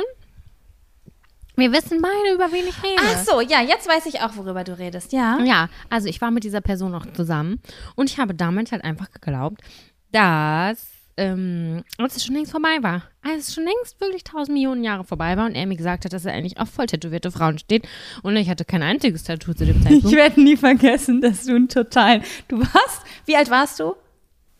16. Du warst 16 und ich erinnere mich daran, dass du einen intensiven Konkurrenzkampf mit Cat Van D an der Wand hattest. Ich, aber ganz ehrlich, jetzt im Nachhinein war der auch ein bisschen creepy. Also der war wie ein nicht entwickelter 13-Jähriger. der Schöne Grüße gehen raus. Nein, die Sache ist ja im Nachhinein würde ich ja so gerne nochmal mit dem abhängen und so. Das war auch ein cooler Typ, aber der hat manchmal Auf eine, also auf eine Sachen. freundschaftliche Art. Ja. Aber als Partner war der einfach eine Vollkatastrophe. Wenn auch zunächst angenehm, aber dann irgendwann zum Schluss hin war der so richtig, mh, ja, war eine schäbige Person. Der hat mich aber runtergemacht, so. Und äh, der hat dann einfach klar gesagt, so, ja, nee, mehr als äh, Sexy Maxi ist jetzt hier nicht. Was mich im Nachhinein voll verwundert, weil ich das so abgespeichert habe, als dass der richtig, richtig doll verliebt in dich war immer. Und ich habe immer noch zu dem Zeitpunkt gedacht, dass das nur so Erniedrigung ist, weil er nicht besser weiß, wie man Menschen beeindrucken kann. Gibt so Leute, die sind so dumm, die denken, dass wenn man jemanden schlecht mit Kühle behandelt, dass man jemanden irgendwie einfangen kann. Aber offensichtlich, die Phase ging so lang, das kann nicht nur das gewesen sein. Ja, also du, ich glaube auch, dass du ein Stück weit recht hast, weil an dem Punkt, als ich mich dann abgenabelt habe, stand er die ganze Zeit so heulend vor der Tür und sagt, oh Gott, ich will nicht zurück. Naja, ist auch egal. Auf jeden Fall hat er am Anfang, äh, weiß ich ganz genau, nochmal gesagt, so, ja, wir können uns sehen. Mal kurz. Wir können zusammen Eine sexy Time machen. Nee, wir, erstmal hieß es immer so, wir können zusammen ja mal einen Film gucken oder so. Und ich dachte mir dann so, ja, okay, ich mache mich fertig. Ich erinnere mich an eine Situation, wo ich da hingefahren bin und dachte so, okay, jetzt will er mir nochmal die Liebe gestehen. Hat er natürlich nicht gemacht, das war quasi so sexy time. Und dann war es so, ja, irgendwie haben wir uns jetzt gerade auch nicht mehr so wahnsinnig viel zu erzählen. Ich gehe da mal wieder. Oder nee, ich wollte, ich habe immer noch gedacht, dass die Liebe wieder entfacht. War aber eine ganz dumme Idee.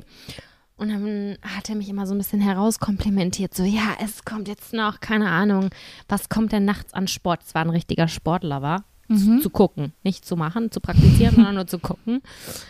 Keine Ahnung, jetzt kommt hier Football in, was weiß ich nicht wo, California. Ich habe keinen Plan. Und dann hat er das geguckt. Und ich wurde dann herauskomplimentiert. Ich habe das gemacht und dann dachte ich so, ja, okay. Und dann auf dem Rückweg habe ich mir gedacht, Samira, du bist so dumm, du bist so dumm. Warum hast du das schon wieder gemacht? Und nach einer Zeit von einigen Wochen Vielen Wochen. habe ich dann geschnallt, dass das nicht mehr das Gelbe vom Ei war. Aber das war halt damals, das war, das war meine erste große Liebe, würde ich schon sagen. Ja, deswegen ist das auch in Ordnung. Das ist auch nochmal so ein Man wollte Ding das- für sich, ne? ja. Weil man versucht, etwas am Leben zu erhalten und Ja. dann. Also wir ich waren glaub, ja zusammen und dann hat sich das ja auseinanderentwickelt und dann hat sich das irgendwie nochmal so auf körperliche Art und Weise äh, fortgezogen und das war Aber eine mit Hoffnung dumme auf Idee. jeden Fall. Ja, von meiner Seite aus mit Ja. Hoffnung. Was der da hatte für ein Problem, das weiß ich bis heute nicht, aber es interessiert mich auch nicht mehr. Ja, es ist es halt sei denn, es, Entschuldigung, ich wollte dich gar nicht unterbrechen, es sei denn, man sagt selber von sich aus so, ja, ich brauche jetzt nur äh, eine Person für untenrum. Und, Das äh, ist total in Ordnung, wenn dieses Genau. Commitment geschlossen ist, aber ich denke, es ist immer eine schlechte Idee, wenn man dafür den Ex-Freund oder die Ex-Freundin Ja, das nimmt, wenn man weiß, dass der oder die eigentlich ganz gern noch ein bisschen Liebe mit im Spiel hätte. Das ist eigentlich noch viel krasser, finde ich, als jemand fre also es ist noch mal eine andere Nummer, jemanden sexuell auszunutzen oder nicht sexuell, also nicht aufzuklären vernünftig, äh, der einem nahe steht und mit dem man zusammen war als jemand Fremden. Und wenn ihr jetzt in so einer Situation seid und sagt, ja, ich halte mir den warm oder so, eigentlich ist es nicht cool. Macht, macht sofort so, äh, komm, lass mal hier eine kleine Körperlichkeit entstehen lassen oder halt auch nicht. Aber fair sein. Und an der Fair Stelle war es halt einfach übelst unfair. Mm, Und da habe ich echt ganz schön lang zu knabbern gehabt, muss ich sagen. Ja, ja. Genau. Okay, das war meine Fuckboy-Geschichte und deine? Ja, meine ist weniger emotional, aber trotzdem konnte, also äh, trotzdem konnte ich es damals nicht, nicht fassen irgendwie. Das ist nämlich, ich war damals gerade frisch getrennt von meinem ersten langjährigen Freund und ähm, wie das dann so ist, wenn erstmal die ersten Tränen geflossen sind, dann wirft man sich zurück auf den Markt. Man denkt so, wer ist denn hier so unterwegs? Wen finde ich denn ganz sweet? Ja, und es war mal bei mir relativ einfach, weil ich ein Mensch bin, der Menschen sehr leicht ide schnell idealisiert. Kategorisiert oder was? Ja, so, keine Ahnung. Ich bin halt schon immer so ein Fangirl gewesen, auf allen Ebenen. Auch so, ja, auch, du weißt es ja, auch so im musikalischen Bereich. Und wenn ich dann jemanden gesehen habe, den ich ganz schön fand, der hatte schon äh, Charaktereigenschaften, die ich über ihn sagen konnte, weil ich drei Twitter-Post-Tweets von dem gesehen habe. Dabei habe ich noch nie mit dem gesprochen. Also ich war schon manchmal mit Leuten zusammen, die wussten noch nicht mal, wie ich heiße. Das passt so krass zu dir, ist voll geil. Und ähm, in dem Fall war das so, ich habe den irgendwo auf einer Party gesehen, ich glaube eine Abi-Party oder so. Hab gedacht, ja, wer ist das? Den habe ich noch nie gesehen. Sam, ich sag jetzt ruhig, weil Sam wollte den Namen von meinen Lippen lesen. Ja. Ähm, naja, auf jeden Fall fand ich den, ich weiß nicht mehr genau, wie es zu dem Kontakt kam. Ich habe es irgendwie, boah, ich war, ich war auch so, ich bin so eine Stalker-Braut. Ich habe es irgendwie geschafft, dass ich gemeinsam mit diesem Menschen im Taxi nach Hause gefahren bin. Also nicht zu einer Destination, wo wir beide hingefahren sind, sondern so, hey, wir teilen uns alle zusammen ein Gruppentaxi. Ich war sehr gut da drin, mich einzuschmuggeln, so ein bisschen in die Nähe von Leuten, die ich ganz süß fand. Ne? Und ich fand den halt ganz schön und der wirkte irgendwie ganz interessant. Naja, auf irgendwie, ich frage nicht, frag mich nicht wie, irgendwie bin ich mit diesem Menschen in Kontakt gekommen. Ich hatte einen Auftrag, ich hatte einen After-Beziehungs-Single-Auftrag und äh, habe mich mit dem regelmäßig getroffen. Also so ganz unschuldig. Ich hab, ich hab, bin, der hat in der Nähe von mir gewohnt, ich habe den mit dem Auto abgeholt, weil ich hatte den Führerschein und der war, glaube ich, zwei Jahre jünger als ich. Überraschung? Überraschung. und ähm, ja, keine Ahnung, hab mit dem irgendwo rumgestanden, wir haben geraucht, haben gequatscht und keine Ahnung, dann habe ich den wieder nach Hause gebracht. Sowas, sowas, ich weiß nicht, ob das bei anderen Menschen auch so ist. Wir bei uns auf dem Dorf, wir haben das so gemacht. Wir haben uns abgeholt cool. und haben auf dem McDonalds Parkplatz drei Stunden gechillt. Solche Dinge halt, die man halt so macht, wenn man gar keinen Auftrag hat. Ich möchte das wieder. Ja, das war sehr schön. Ich will, oh Gott, mir fallen gerade ganz Abende ein von uns beiden im Auto. Wo wir, ich habe übrigens letztens von, ach, habe ich das erzählt, ne? Von meiner Freundin Laura, die dem Ganzen einen Namen gegeben hat. Äh, OKF, Ortskontrollfahrt. Wenn dir so langweilig ist, dass du in der Kleinstadt mit dem Auto einfach die gängigen Plätze abfährst und guckst, was Ich da würde abgeht. sagen, dass im Alter zwischen 18 und 21 wir zusammengerechnet zwei Jahre im Auto verbracht haben. so viele Kilometer, dass wir, glaube ich, einmal, wir sind in Lübbecke so viele Kilometer gefahren, dass wir einmal um die Welt hätten fahren können, gefühlt. Locker. Ja, auf jeden Fall, ähm, ja, habe ich das mit dem auch gemacht und dann weiß ich, dass es da auch einmal irgendwie einen Abschiedskuss gab oder so und es war jetzt nicht so, dass ich super in Love war oder so. Es war halt, du weißt ja, wie das ist, man ist frisch getrennt und das ist was Aufregendes, aber ich hatte schon so ein kleines Interesse. Ja, auf jeden Fall total unspektakulär, so wie es jeder kennt. So ein kleiner Flirt, man findet jemanden ganz gut, aber ist jetzt nicht irgendwie verliebt, weil man kennt jemanden ja gar nicht richtig, bla bla bla. Aber ich fand den schon ganz nett. Ja, und dann war ich auf einer Party mit dir. Und, oh wow, mir fällt gerade ein, dass du in die Story jetzt integriert wirst. Das hatte ich gar nicht geplant. Im Mojo, oder? Im Mojo. Wir waren im Mojo und ich war betrunken. Ganz furchtbar schlechte Kombination, wenn ich betrunken bin und einen Auftrag mit irgendeinem Boy hatte früher. das ist so, ich, ist mir egal. Ist mir egal, lass uns durchbrennen, lass uns nach Vegas fahren und heiraten. Ist, wir kennen uns erst zwei Tage, ist egal. Ich weiß, dass wir super zusammenpassen. So war ich. Nach Hause fahren und Sex haben, überhaupt gar kein Problem. So war ich. Was guckst du gerade so? Hat's bei dir gerade nicht geklingelt? Ja, es hat geklingelt. Ach, mein Freund macht auf. Ja, auf jeden Fall war es so, dass der Typ, oh Gott, das ist mir ganz unangenehm, das zu erzählen. Der Typ, der den ich so toll fand, der wollte nach Hause. Und vielleicht kannst du das nachvollziehen. Du bist auf einer Party und du hast einen Auftrag und du hast dir jemanden ausgeguckt. Und du bist mitten im Game und du bist betrunken. Und dann will jemand nach Hause gehen? Ich hasse das. Das ist das, das ist, Schlimmste. das ist unmöglich. Das ist nicht so geplant. Das ist nicht so geplant. Das ist der Abend. Der Abend, weil wenn du betrunken bist, idealisiert man ja noch mehr. Man will ja unbedingt irgendwas. Es ist der Abend und jetzt geht jemand nach Hause so. What? So habe ich übrigens auch meinen Freund kennengelernt. Der wollte auch einfach nach Hause gehen. Naja. Entschuldigung, merkst du nicht, dass äh, Sparkling ich hier stehe? Ja, was wirklich. geht? Ja, das hinter, wenn ich betrunken war, habe ich das aber nicht hinterfragt. Wenn derjenige genauso Interesse an mir hätte wie ich an ihm, dann würde er nicht nach Hause gehen, sondern würde er, ja, wobei, es ist vielleicht nicht jeder so stalkingmäßig unterwegs und denkt, ich bin müde, kam nicht zum Gespräch, kam nicht Nein. zum Kontakt, dann halt nächstes Mal. Nein, ich bin in deinem Team. Wenn man eine Mission hat oder wenn man jemanden interessant hat, dann kann man auch kurz noch mal die Backen zusammenknallen. Aber derjenige war gar nicht so interessiert an mir, wie sich im Nachhinein dann rausstellen wird. Es war dann aber so, dass ich diesenjenigen mit meinen ungefähr 7 bis 8,0 Promille davon überzeugen wollte, dass er auf dieser Party bleibt. Und dann habe ich gesagt, bleib hier, bleib hier. Und er hat gesagt, ey, ich muss nach Hause, bla bla bla, weil der und der pennt bei mir und der will auch nach Hause. Und dann habe ich gesagt, oh mein Gott, aus Verzweiflung so, oh Mann, ich habe gedacht, wir gehen gleich alle noch zusammen zu Sam. Und dann hat er gesagt, hä, wieso, was ist denn bei Sam? Und dann habe ich gesagt, äh, nichts, wir chillen da rum, da geht die Party weiter. Keine Ahnung, ich weiß nicht mehr, was ich gesagt habe. Ich habe mir irgendwas aus dem Arsch gezogen. Auf jeden Fall habe ich deinen Go gekriegt. Du hattest deine eigene Story am Laufen. Und auf jeden Fall sind wir zu viert zu dir nach Hause gegangen. Ja. Weil das Verrückte ist, wir sind vier betrunkene Menschen. Zwei Männer und zwei Frauen sind zu dir gegangen und einfach niemand hatte Sex in dieser Nacht. Finde ich krass. Finde ich auch cool. Also, wir, Ja. also wahrscheinlich waren wir auch alle zu dick. Aber ich wusste ganz klar in der Nacht so, knutschen finde ich schön, alles andere bäh.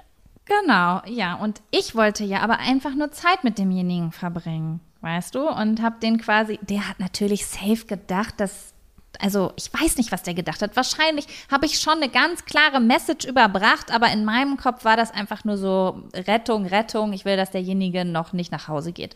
Naja, auf jeden Fall weiß ich noch, wie wir bei dir auf dem Sofa lagen und geknutscht haben. Du warst irgendwo anders unterwegs. Ich war alleine mit dem Typen in deinem Wohnzimmer und wir haben geknutscht. Oh Gott, ich fühle gerade richtig diesen Sofa-Überwurf.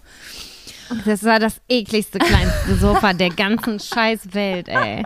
Ich habe immer gefroren auf dem Sofa, außer wir haben die Heizung auf sieben gestellt, ist umgedreht und die Füße auf die Heizung Diese gemacht. Wohnung war eine Frechheit. Diese Wohnung, die hat, die konnte man gar nicht erwärmen. Das ist so krass. Ich weiß noch, was du für Heizungsrechnungen hattest. Und ich habe gedacht, wie kannst du so eine Nachzahlung kriegen? Wir haben immer gefroren. wie kann man Heizkosten bezahlen, wenn einem immer kalt ist? Naja, auf jeden Fall weiß ich dann noch, dass der mir meine Hose aufgemacht hat. So relativ uncharmant. Also so wirklich so ganz, ganz plump irgendwie. Und nicht vorsichtig oder so. Und dann habe ich so gesagt, so, nee, ich möchte das nicht. Und es hat er auch akzeptiert, das muss ich ihm lassen. Aber er ist einfach aufgestanden. Er ist aufgestanden und hat gesagt, oh, ich muss nach Hause. Und ist er einfach gegangen. Der war, dem war das, also ich glaube, dem kleinen Jungen war das in der Situation ganz toll unangenehm, oder war das Nein, nein, nein, nein, nein. Das war nicht so eine Situation, oh, das ist mir unangenehm, sondern ähm, ich weiß nicht, wie ich das schildern soll. Das war so, ah, okay, alles klar, knutschi, knutschi. Und dann so aufstehen, so, oh, oh, ja, ich muss jetzt nach Hause. Oh, die warten auch schon alle auf mich. Okay, ciao. Und dann war der weg. Adios, amigos. Und das war so, Alter, are you fucking kidding me?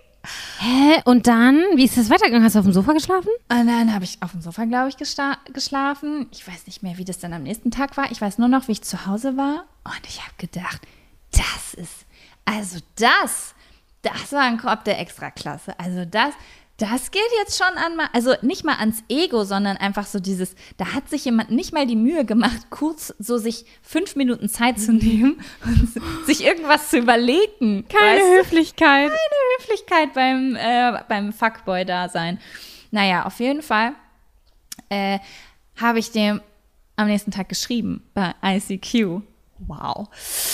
Und ich habe einfach plump geschrieben, ich habe eine Frage an dich. Und er sagt ja. Und dann habe ich geschrieben, wolltest du ausschließlich Sex von mir die ganze Zeit, wo wir uns getroffen haben? Und dann hat er geschrieben, ja. Und dann schreibt er, oh mein Gott, ich bin so ein Arschloch, es tut mir so leid, was ich gestern angemacht habe. Er hat sich Hä? ganz, ganz doll bei mir entschuldigt, aber er hat dann quasi zugegeben, okay, ich habe mich nur mit dir getroffen, weil ich Sex von dir wollte. Ich bin verwirrt. Also, das ist eine ehrliche Haut, die irgendwie total uncharmant und mega unhöflich und. Oder ist es jetzt cool, dass er einfach von vornherein das ehrlich gesagt hat? Aber ich weiß nicht, ich kann, Ich den, kann schätze den ich kann- ich anders glaub- ein. Ich glaube, ich kann das heutzutage sehr gut einschätzen mit so ein bisschen ähm, äh, ja, mehr Gehirn, also ein bisschen mehr äh, Lebenserfahrung. Ähm, ich glaube, also die Tatsache ist, oh mein Gott, ich hatte zum späteren Zeitpunkt mit diesen Menschen nochmal Sex. Echt? Ja. Ich glaube, ein Dreivierteljahr später oder so, betrunken, keine Ahnung, wie das passieren konnte, aber in dem Moment wusste ich ja, woran ich bin. Ich war betrunken, I don't know. Aber dann stellte sich heraus, dass es ganz, ganz schnell extrem viele Leute wussten. Also der hat das rumerzählt. Mich haben unfassbar Oh, viele Leute darauf. Ja, und da ist mir so dann im Nachhinein bewusst geworden, nachdem ich gehört habe, was die Leute so erzählt haben, was er gesagt hat. Wir waren ja noch sehr jung. Also ich war 19, nee, ich war 20 und der war 18 oder so. Ja, ich glaube, so war das. Und für den war das ein Trophäending. Eine ältere. Der hat sich mit mir getroffen, weil er dachte, oh mein Gott, es interessiert sich eine ältere für mich. Und so hat er das auch dann, glaube ich, weitergetragen, weil so kam es bei mir an. Und ich glaube, dass der, ich hoffe, dass, die, ich glaube, dass dieser Mensch, ich würde denjenigen jetzt so einschätzen, weil ich auch später so wusste, was der für Freunde hat. Ich glaube, dass das jemand ist, der schon ein Gehirn hatte, aber das war zu dem Zeitpunkt ein kleiner Junge. Verstehe ich. Weißt Und du, wie ich meine? Ja, ja, absolut. So schätze ich ihn eigentlich.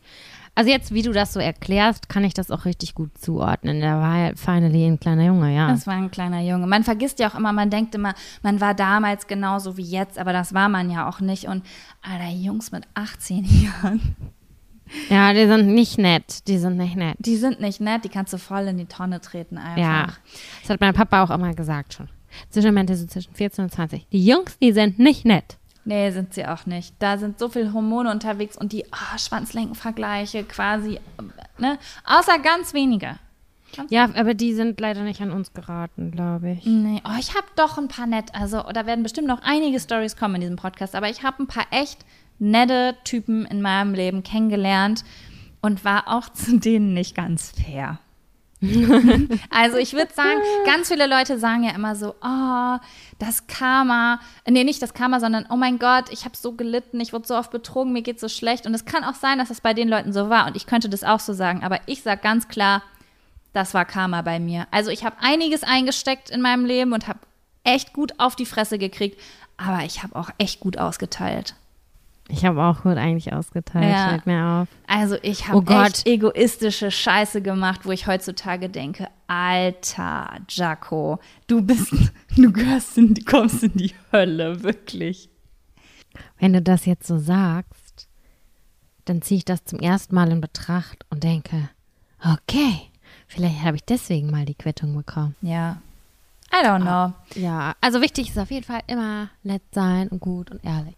Ja, und hinterfragen, ob man vielleicht gerade ein Arschloch ist. Weißt du was? Ich glaube, in der Teenie-Zeit gehört es bei den ein oder anderen Menschen dazu, dass man ein Arschloch ist. Ich habe auch viel daraus gelernt, zwischendurch ein Arschloch gewesen sein. Es haben Leute darunter gelitten. Ich habe auch darunter gelitten, weil ich habe ja Leute getroffen, die auch so ein Arschloch waren wie ich oder noch größere Arschlöcher. Aber man sollte das im Nachhinein reflektieren und wenn es erst Jahre später ist und sich überlegen, ob man vielleicht zukünftig anders an die Sache rangeht. Das ist richtig, aber ich muss auch sagen, so rückblickend, die Zeit, wo ich quasi meine Arschlochzeit hatte, in Anführungszeichen. Die war schon das geil. war die geil. Das war die geilste. Die war schon extrem witzig. Und das erklärt, warum die Welt ist, wie sie ist. Die Leute, die gerade richtig scheiße bauen, haben die Time of their life. Da ist ein kleiner Hundi. Der ich steigt gerade auf meinen Laptop. Ich glaube, das ist keine gute Idee. Kommst du mal bitte runter? Du bist eine strenge Mama. Nee, der soll nicht auf den Laptop. Sam, was meinst Gut. du? Sind wir fertig? Ja, ich fand es richtig nett und es war, ich muss sagen, für die Premiere, dass wir jetzt so getrennt aufnehmen, hat mir das extrem viel Freude bereitet. Es geht, es, es ist, als ob du hier wärst für mich. Kein Scherz. Ja, ja, Du, weil natürlich auch, du bist jetzt halt so richtig groß auf dem Laptop, als würdest du mir gegenüber sitzen. ja, ich finde das nämlich auch richtig schön. Also das, äh, da hatte ich ein bisschen Angst vor, dass das nicht so rüberkommt alles, aber das Gespräch ist genauso schön wie Dienstagabend. Ich sag dir Bescheid, ob ich es retten kann. Und wir euch natürlich auch. Übrigens, by the way, was wir noch nicht gesagt haben, obwohl es sich so anfühlt, als hätten wir es schon verkündet, weil wir es ja schon mal gemacht haben, im zerstörten Material. Wir haben jetzt eine E-Mail-Adresse.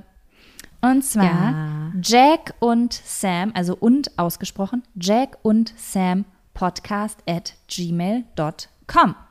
Und wenn ihr Bock habt, könnt ihr uns da Wörter, Themenwünsche, Fragen, alles, was euch in den Kopf kommt, wo ihr richtig Bock drauf habt, dass wir das hier auseinandernehmen in der Folge, könnt ihr da hinschicken. Und dann suchen wir uns da ein paar kleine, feine E-Mails raus. Genau. Ansonsten lasst uns gerne irgendwie eine kleine Rückmeldung da. Das könnt ihr auch gerne machen, wie ihr lustig seid.